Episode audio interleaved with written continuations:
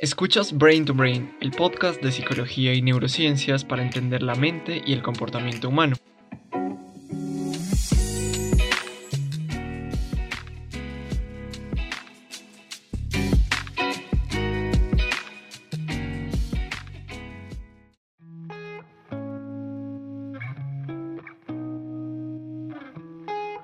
Hola, bienvenidos y bienvenidas a un nuevo episodio de Brain to Brain. Yo soy Víctor y hoy vamos a hablar del duelo.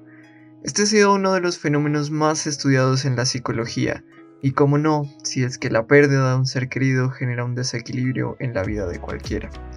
En este capítulo vamos a comprender exactamente qué entendemos por duelo, los tipos de duelo que existen, las reacciones que las personas usualmente tienen frente a la pérdida de un ser querido, las trayectorias que las personas atraviesan en el proceso de duelo y hablaremos sobre el duelo complicado. El libro de Richard Gross, The Psychology of Grief, fue la fuente de donde se extrajo la información que se utilizó para la construcción de este episodio.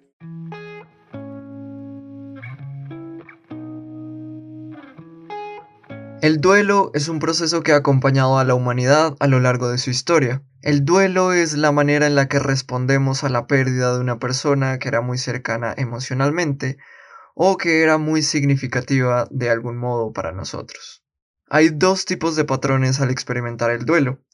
Uno de ellos es el duelo intuitivo, el que involucra más energía en lo afectivo, por lo que se acentúan los sentimientos dolorosos como la tristeza y conmoción, además de que esos sentimientos son expresados abierta y espontáneamente, por ejemplo, mediante el llanto.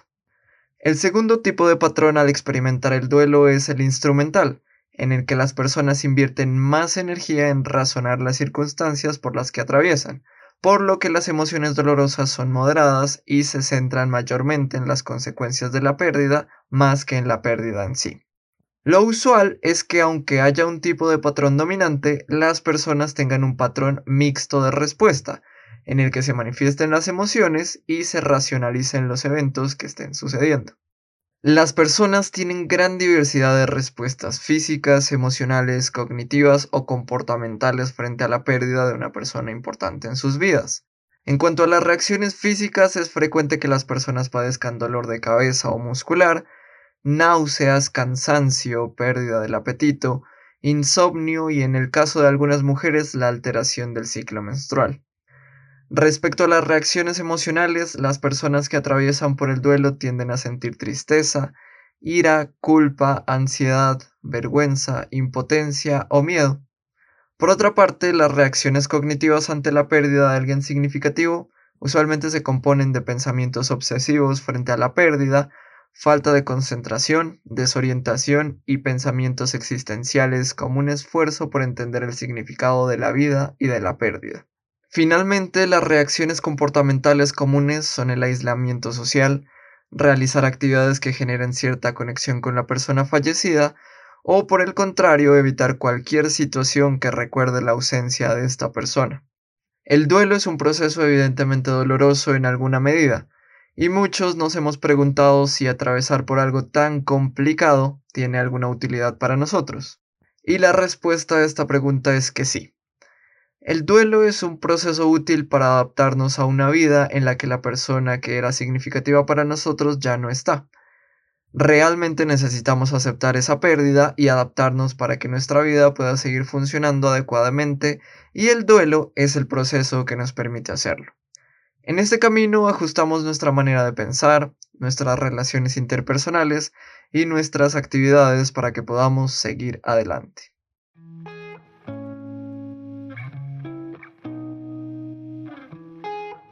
Para tratar de comprender el proceso de duelo se propusieron modelos en los que se intentaba determinar las fases por las que pasaban las personas después de perder a alguien significativo para ellos.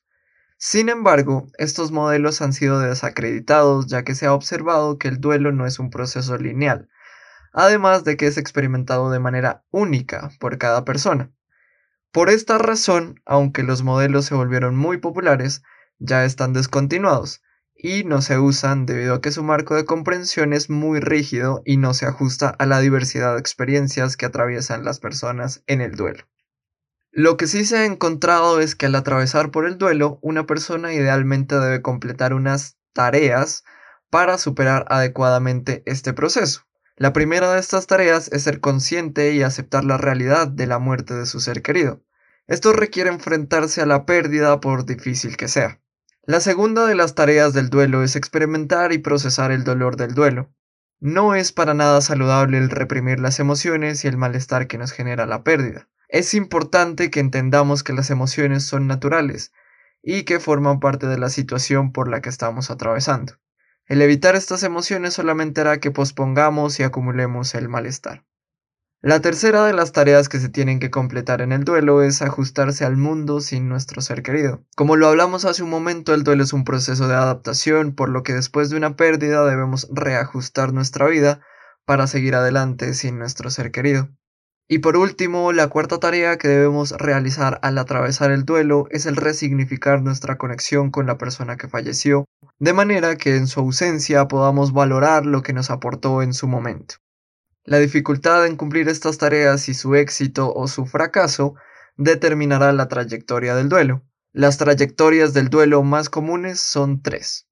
La primera y la más común es la resiliencia, en la que las tareas del duelo se completan sin mayor dificultad, por lo que después del fallecimiento de un ser querido, una persona siente el impacto y dolor de la pérdida, pero logra mantener un equilibrio en su vida y puede seguir adelante relativamente rápido.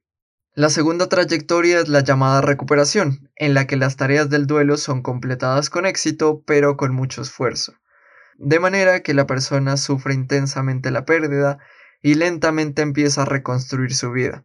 En esta segunda trayectoria, aunque se experimenta mayor malestar y la adaptación es más gradual, finalmente se consigue ajustarse adecuadamente y continuar con la vida. Finalmente está la trayectoria conocida como el duelo crónico, en la que la pérdida genera un dolor abrumador, de tal forma que la persona no puede regresar a la rutina de su vida cotidiana. En este tipo de trayectoria la persona no logra superar las tareas del duelo, por lo que el duelo se puede prolongar incluso por años. Esta es una trayectoria que se puede entender como duelo complicado o patológico.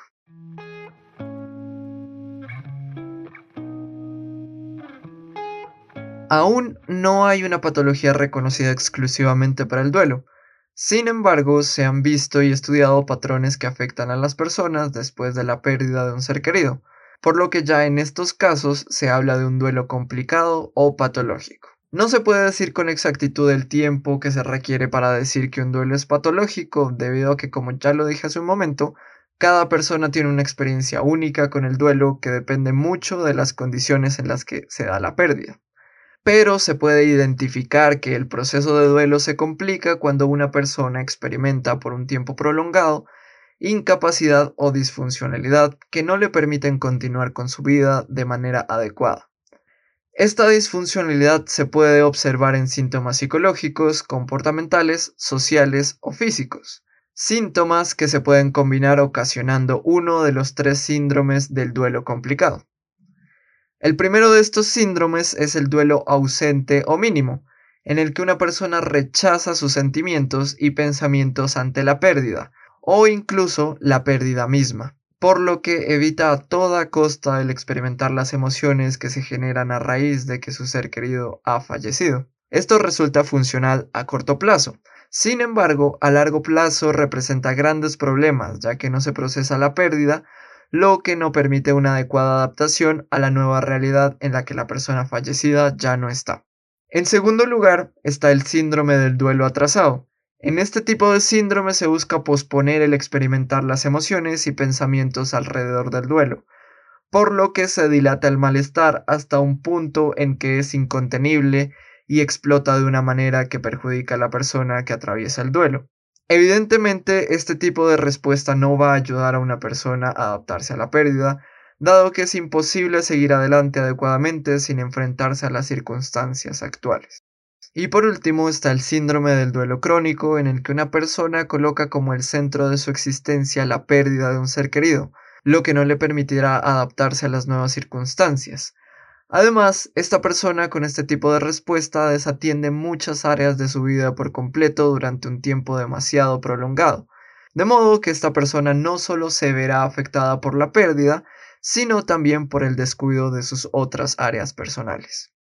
Realmente, como muchos de los problemas de salud mental, para el desarrollo del duelo complicado no hay una única causa definitivamente clara que provoque su aparición, pero sí se han encontrado ciertos factores de riesgo que aumentan la probabilidad de que se desarrolle un síndrome de duelo patológico.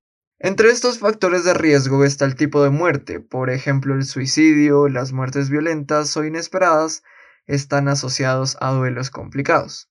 Además, la relación que se tenía con la persona quien fallece está asociada con patrones complicados de duelo. Este es el caso de la pérdida de una pareja sentimental o de la pérdida de un hijo pequeño.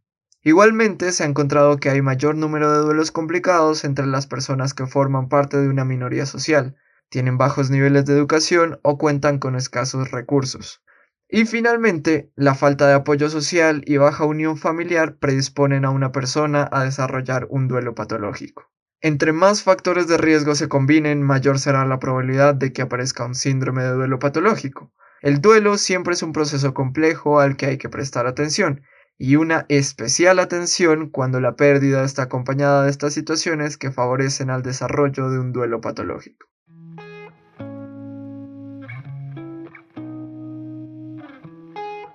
En este episodio hemos hablado del duelo y sus tipos, las trayectorias comunes que las personas atraviesan después de perder a un ser querido y los tipos de duelo complicado. El duelo, después de todo, es una experiencia humana inevitable. Todo indica que nuestras reacciones durante el duelo están dispuestas para ayudarnos a aceptar y adaptarnos a las pérdidas de modo que podamos continuar adecuadamente con nuestras vidas. El duelo es una experiencia que cuestiona el significado que le damos a muchos aspectos de la vida y probablemente mediante la adaptación, este proceso nos permite crecer de una u otra manera como seres humanos.